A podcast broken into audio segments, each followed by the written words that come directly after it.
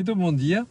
Edição da Cor do Dinheiro do dia 17 de agosto do ano da graça de 2020. O meu nome é Camilo Lourenço e, como sabe, todos os dias, às 8 da manhã, leva comigo quem quer. Um, a agenda de hoje é um bocado extensa. Já percebeu, hoje estou de viagem. Um, e, portanto, tenho que fazer isto a partir do carro. Uh, por onde é que a gente vai começar hoje? Uh, primeiro lugar, uh, o meu jornal, o Jornal de Negócios, diz hoje que um, os, um, o aeroporto de Lisboa já tem uma retoma de voos que vai para 50%. E que um, eu julgo que isto são previsões, previsões da própria ANA, dizem que companhias como a Qatar e a Emirates que estão a regressar a Lisboa. Isto, bom, quem vive em Lisboa, ao redor, já percebeu que sim, que o transporte aéreo está a retomar. Aqui a questão é perceber uh, se vai retomar para os níveis que se verificavam, ou melhor, não é se vai retomar, é quando é que vai retomar. E isto tem muito a ver com aquilo que se passa com uh, o turismo, porque é óbvio que nem toda a aviação é aviação de turismo, de lazer, uh, tem muitos negócios também, mas o, o grosso disto é o turismo. Portanto, os aviões que mais nós vemos neste momento é a Ryanair e a EasyJet a aterrar em Lisboa e um, isso mostra que uh, ainda estamos longe daquilo que é a atividade normal. Ora, para a ANA isto é um problema e para a TAP também, não é? Para a TAP é o problema que nós já conhecemos. E já agora, por falarmos em, um, falarmos em retoma aérea, um, para as pessoas perceberem às vezes os riscos que, isto, que, que se corre com estas coisas, eu já não me lembro qual é que é o jornal, vi ontem à noite, que dá aquela informação de que a autoridade de, de, de, de aviação inglesa fez uma investigação à EasyJet porque uh, em setembro do ano passado, uh, numa das suas descolagens de Lisboa, quase houve um acidente com Airbus 321.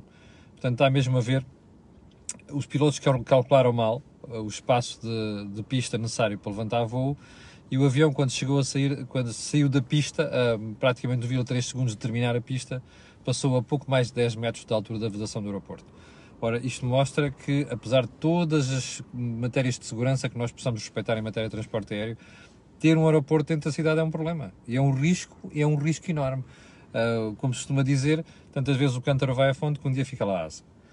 Ponto seguinte, um, os marroquinos que aportaram aqui uma praia do Algarve. Eu, houve muita gente que ficou chateada comigo na altura que eu uh, tenho andado aqui a alertar há vários meses para esta história de não sermos totós nem patos e não acreditarmos que não existe uma rota uh, alternativa ou que não começam a aparecer uns arremedos de uma rota alternativa via Algarve. Mas uh, eu, eu, eu, não costumo responder a certos insultos, não é? Aliás, já vou falar sobre insultos, vou falar sobre isto aqui um bocadinho também. Um, mas uh, algumas dessas pessoas que me escreveram com boa fé, eu expliquei que estávamos a ser demasiado otimistas e demasiado simpáticos.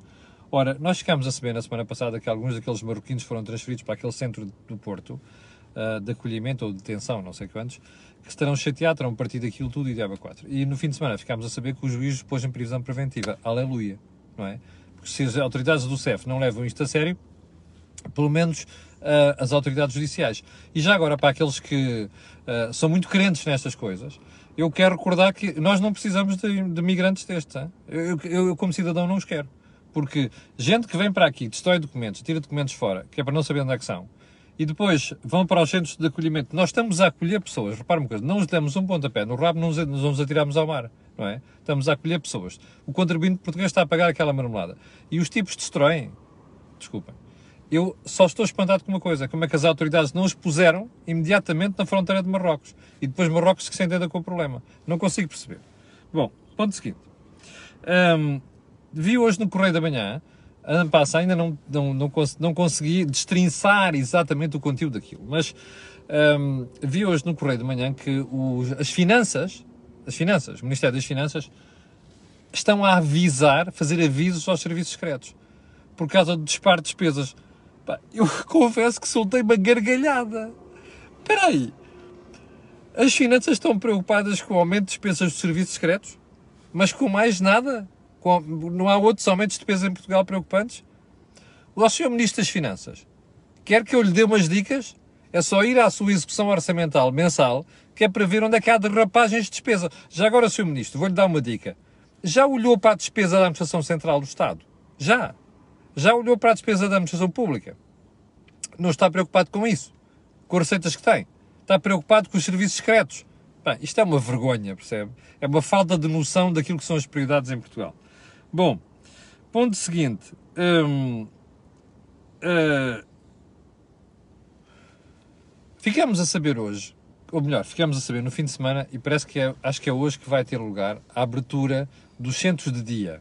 Os centros de dia, como sabe, são centros onde se acolhe pessoas de idosas, pessoas de idade, e depois vêm lá, fazemos atividades e não sei das quantas. Para mim, são das coisas mais importantes que nós podemos ter em Portugal, bem feitas. Nem sempre é bem feito. Agora, a pergunta que eu tenho para fazer, eu ouvi isto que, uh, aliás, isto era para abrir na semana passada, parece que é hoje que vão abrir. Há bocado ouvi o padre Lino Maia, que é uma pessoa uh, que se preocupa com estas coisas e responsável por uma ação social. Nem sempre estou de acordo com ele, tenho que dizer aqui porque acho que, acho, acho que há demasiado assistencialismo em Portugal, mas isso é uma história que falaremos um dia. Mas ouvi o Padre Lino Maia dizer que para já não é uma grande preocupação, porque não se deve abrir tudo e mais alguma coisa. Estamos em agosto e em setembro sim, aí vai ser um problema. Eu só tenho uma pergunta para fazer. Nós temos a certeza que os centros de dia estão preparados para receber as pessoas sem que haja um surto de Covid-19? Estamos? Eu não tenho certeza depois de vermos tudo aquilo que vimos dos lares, eu não tenho a certeza. Se calhar valia a pena estarmos um bocado atentos a isto. E já agora, para mesmo para o final do período de ordem do dia, já vamos com 7 minutos, eu quero dirigir-me àquelas pessoas que desde sexta-feira, perdão, desde sábado, eu fui para Viana do Castelo na sexta-feira e fui visitar a Sea, a Sea, como sabe, é a empresa que explora agora os estaleiros navais de Viana do Castelo. Os estaleiros navais de Viana do Castelo foram objeto de inúmeros artigos meus no Jornal de Negócios e comentários aqui na Cor do Dinheiro.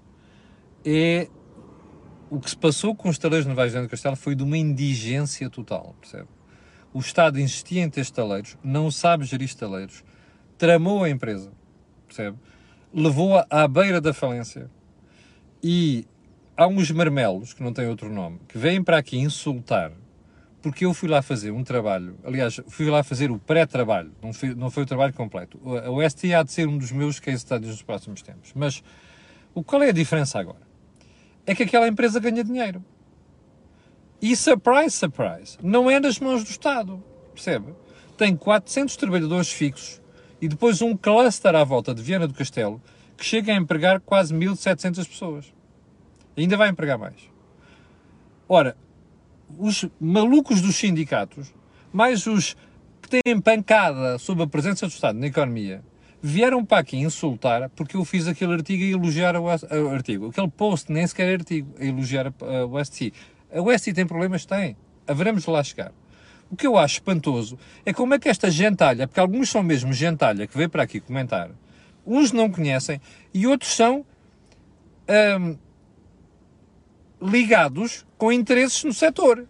Inclusive é gente que esteve ligada ao ZNVC, não é? Uma, alguns foram despedidos e outros que têm motivações políticas do que vieram, vieram dizer para aqui. Aliás, eu até sei de algumas pessoas que vieram comentar que estão, têm motivações políticas. Portanto, é assim, façam-me um favor. Estão a ver as minhas costas? São larguíssimas. Portanto, quando vierem para aqui comentar, primeiro, com insultos eu não respondo. Em segundo lugar, quando quiserem, quiserem comentar, documentem-se. Não venham com tretas de foi o Estado e os governos sucessivos. Pois foram, mataram a empresa.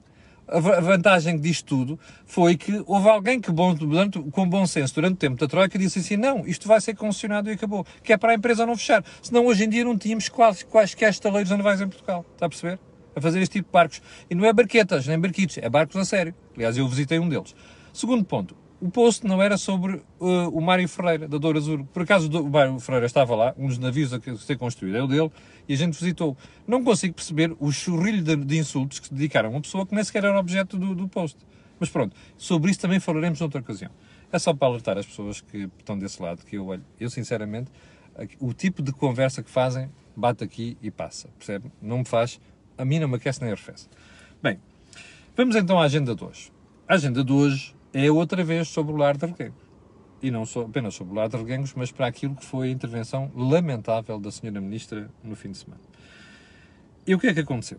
A Sra. Ministra Ana Mendes Godinho, eu não sei se recorda, mas eu já disse aqui várias vezes, eu hoje vou ser muito duro com ela, mas como sabe, eu tenho simpatia por ela, pessoal. Eu tenho dito aqui desde sempre, desde que ela está Estado de, de, de Turismo, uh, até quando transitou para o, para o, Ministério do Trabalho e da Segurança Social. Como você se recorda, aos últimos, ao longo dos últimos meses, tenho sido muito crítico com ela, porque acho que ela não serve para o lugar. E ela era, era, foi um erro de casting. Eu inicialmente disse aqui que achava que ia ser um desafio para ela, porque gerir o Ministério da Segurança Social e do Trabalho não é uma coisa fácil. E portanto, a Ana Mendes Godinho, o que é que sucedeu com a Ana Mendes Godinho? Uma coisa muito simples. É que ela uh, chegou lá e pensou que aquilo ia ser facilidades como era o turismo. Não é. O Ministério da Segurança Social do Trabalho foi um presente envenenado que ela resolveu aceitar porque ela quer fazer carreira política. Tramou-se. Eu recordo nos últimos dias, acho que foi na sexta-feira, até ter alertado o Kiko para apoios. Por exemplo, Paulo o novo layoff. Ninguém se entende. Não se entende o que ela diz e o Ministério dela, mais os serviços dela, mais os especialistas da matéria, mais os contabilistas que analisam aquelas coisas e ninguém se entende, percebe? Ora bem, isto é trabalho de ministro. Aquele ministério é um presente envenenado. As únicas pessoas que conseguem gerir aqueles ministérios, sempre com, com gatanas políticas pelo meio, era o Folhinhas Mansas número 1, um, como sabe, dá pelo nome de Vieira da Silva. Portanto, a ministra tramou-se. Bom, mas agora, onde se mostra que ela está completamente fora, como peixe fora d'água, foi na entrevista que ela deu ao Expresso. Qual foi a frase polémica? O meu objetivo não é apurar a responsabilidade dos furtos nos lares. Espera aí. O objetivo dela é o quê, então? Isto depende de quem? Os lares dependem, dependem de quem? Um, bem, primeiro vem aquela desculpa. Ah, a ministra não disse isto, foi fortemente descontextualizado. Entretanto, ela, nota do Ministério. Azar dos azares, o Expresso divulgou o som da entrevista. E, portanto, grosso modo, ela disse aquilo e disse outras coisas também horríveis. Como, por exemplo, quis desvalorizar aquilo que era o problema dos lares. Meus amigos, o problema não é o que acontece agora. Se agora estão 0,2%, não sei das coisas, a questão não é essa. A questão é que 40% das pessoas que morreram com Covid-19 morreram, estavam em lares. Ora, isto é um problema. E a ministra não pode desvalorizar isto com o argumento de, se calhar, pá, agora não temos esse problema. Então, e se houver uma segunda vaga? E já, já agora uma coisa. Ela não está preocupada com a situação dos lares, cujas uns não têm planos de contingência, outros têm planos de contingência e depois uh, não têm meios para os, para, os, para os implementar. Não está preocupada com isto. Bom, o problema português sabe qual é que é? São as folhinhas mansas. A gente acha que está tudo bem. A avózinha da DGS foi lá, disse que estava tudo bem com o lar. A avózinha da DGS foi para lá, disse que estava, que tinha feito tudo e mais alguma coisa dentro daquilo que se devia ter feito. Depois faço um inquérito, um estudo, e descobre-se que não é assim. E o estudo não é feito por uma instituição qualquer, é feito pela Ordem dos Médicos. Bem, agora este é o segundo ponto da intervenção da Ministra, que é absolutamente lamentável. É que a Ana Godinho diz que não leu o estudo da Ordem dos Médicos. Mas espera aí. A senhora Ministra do Trabalho da Segurança Social, que tutela aquele setor, está a falar sobre o assunto sem ter lido um estudo da Ordem dos Médicos? Nós vivemos aonde? Em Marrocos? Ou no Alto Volta? Ou no Burkina Faso? Primeiro ponto. É uma insensatez brutal da senhora Ministra, não é? Repare, ela tutela aquilo, tem a obrigação de conhecer o que está a ser feito sobre o assunto. E as análises que se fazem sobre o assunto. Ignora um estudo. Bom, primeiro, insensatez. Segundo, é o quê? É soberba? É arrogância? É desprezo pelo estudo de ordens médicos? É o quê? Uma senhora que tutela aquele setor não tem a preocupação de ver o estudo da ordem dos médicos? Quando o estudo denuncia situações graves? Oh, doutora Ana Mendes Godinho, desculpe lá, a senhora precisa de ir para o olho da rua. Não há outra forma de dizer isto. Já agora uma coisa. Ouviu o Presidente da República no fim de semana. O Presidente da República, com aquelas suas coisas de falinhas mansas e não sei quantos, bom, há um estudo a dizer isto. Há um estudo a dizer aquilo. Há um estudo a dizer aquilo. Bom, é preciso juntar tudo. Umas piadinhas para a Sra. Ministra do Trabalho. Não, ao Sr. Presidente da República. Não se faz assim. É óbvio que há estudos para várias coisas. Depois é preciso juntar aquilo tudo e fazer o balanço global e não sei mas o problema não é esse. E o Sr. Presidente da República falhou o problema. Qual é o problema aqui? O problema é que o Presidente da República devia ter dito assim, mas senhores, desculpem, a senhora Ministra não pode ignorar aquilo. E ele devia ter sido tão explícito nesta matéria como foi com a Tancinha. Sabe, Constância Urbano de Souza. Depois dos incêndios de 2017. E que foi para o olho da rua por pressão do Presidente da República. Pois, o Presidente da República devia ter sido suficientemente pressionante aqui, até porque não se perde muito. É que se a Ana Mendes Godinho tivesse a fazer um bom trabalho na área da assistência às empresas, por causa do Covid-19 e mais a pandemia, os apoios e o diabo 4, ainda se percebia, mas não está a fazer. Bom, você dirá, também está é Ministério da Economia. Não, são dois ministérios, o Ministério da Economia e o Ministério do Trabalho e da Segurança Social. Bom, o problema está aqui. Mais, lembra-se da história dos atrasos das pensões, que já vinha do Falinha em Amansões número 1, mas não havia jornalista que se atirasse a ele. Percebe? Nem analista. Pois que mantém-se. Portanto, ela não está a fazer um grande trabalho. Ou seja, o Sr. Presidente da República já devia ter dado guia de marcha a esta senhora. Bom, eu digo, já, vou, volto a dizer aqui, eu tenho toda a simpatia pessoal pela senhora. Agora veja lá, que é para nós ficarmos todos preocupados. Veja aqui a manchete, o Correio da Manhã, e não venham com a história que o Correio da Manhã exagera, não sei das quantas, olha, é assim. Médicos relatam tragédia entre os gangues de Monsaraz.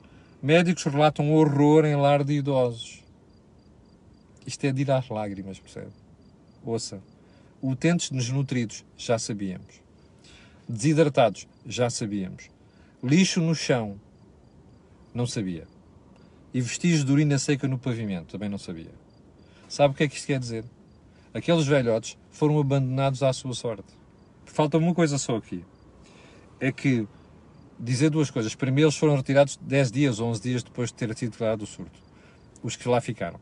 Segundo, esqueceram-se de dizer aqui provavelmente está no artigo, eu estou só a ver a manchete do, do Correio da Manhã, que não havia um registro sistemático da medicação daquelas pessoas que ali estavam.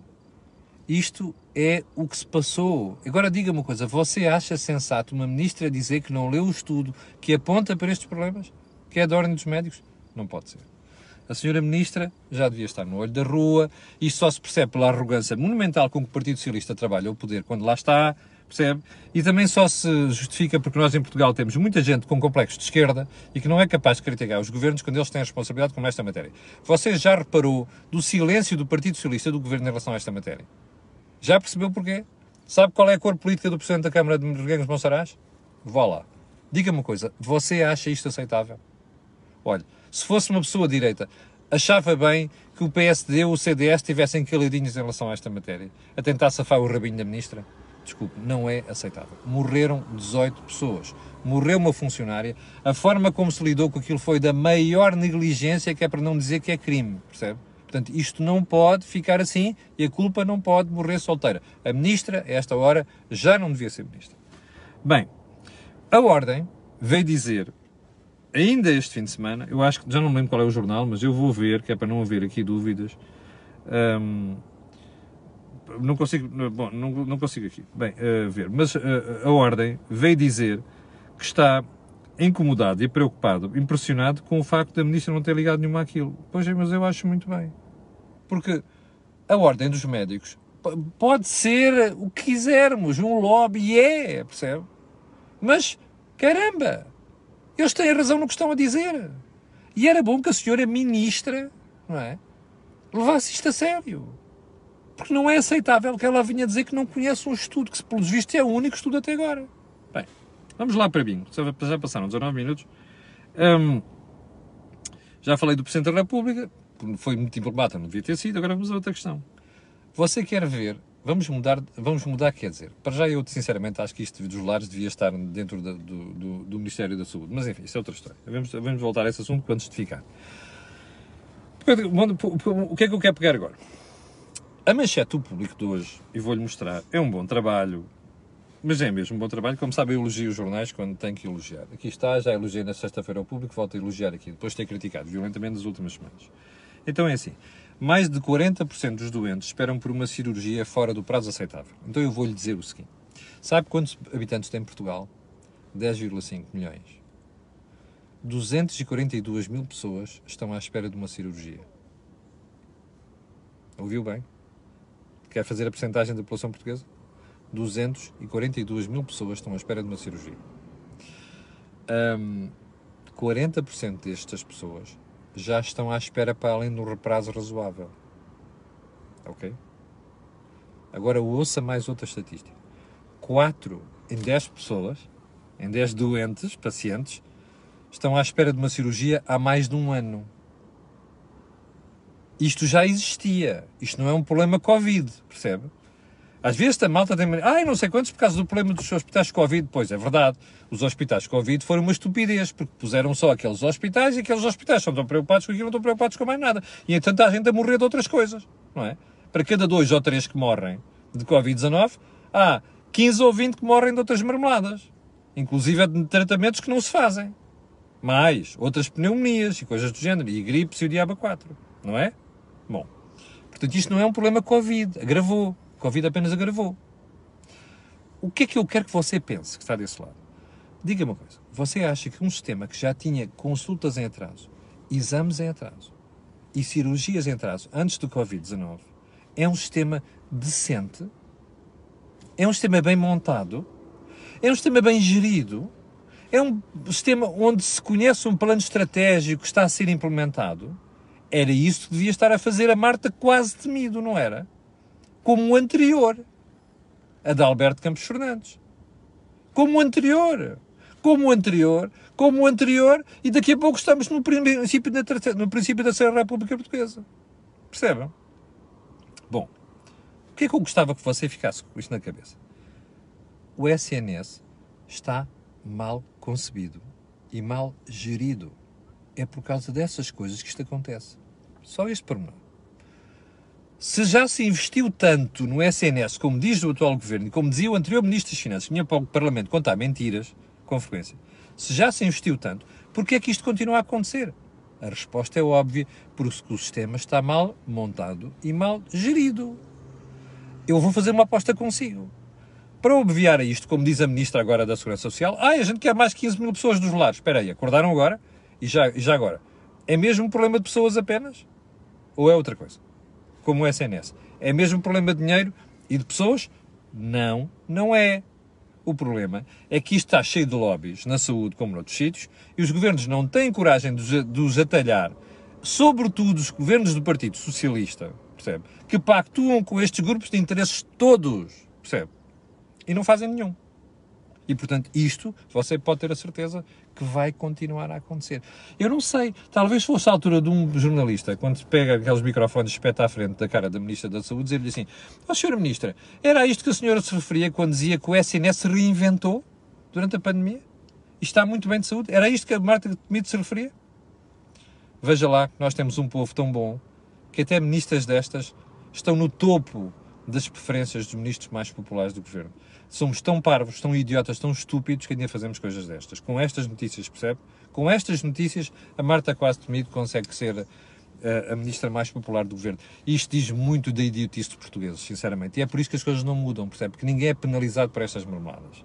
Bem, eu já violei completamente aqui o tempo de hoje e, portanto, não há tempo para mais nada. Eu peço, eu peço desculpa, mas. Hum, mas vamos, vamos. Eu tenho, tenho uma solução para isto, das, das consultas, das cirurgias. Vou falar delas amanhã, ok? Olha, não se esqueça, esta semana vamos ter Mel Talks, Think Tank, vamos ter um, tudo e mais alguma coisa. Programa matinal, entrevistas isso tudo. E se calhar ainda vamos ter mais um Deals on Wheels também. Já agora, já sabe que eu disponibilizei o Desejo Imediato, pode ir lá dar uma olhada naquilo. Eu acho que está muito interessante o programa desta semana com a Maria do Céu Santo. Quanto a nós, ver-nos amanhã às 8 da manhã. Para as 5.100 pessoas que estão em direto, eu quero agradecer a sua paciência, quero pedir a estas pessoas e outras aquilo que peço sempre que é colocarem um gosto e fazer partilha nas redes sociais, porque aquilo que houve aqui não houve mais sítio nenhum. Obrigado, com licença e até amanhã às 8.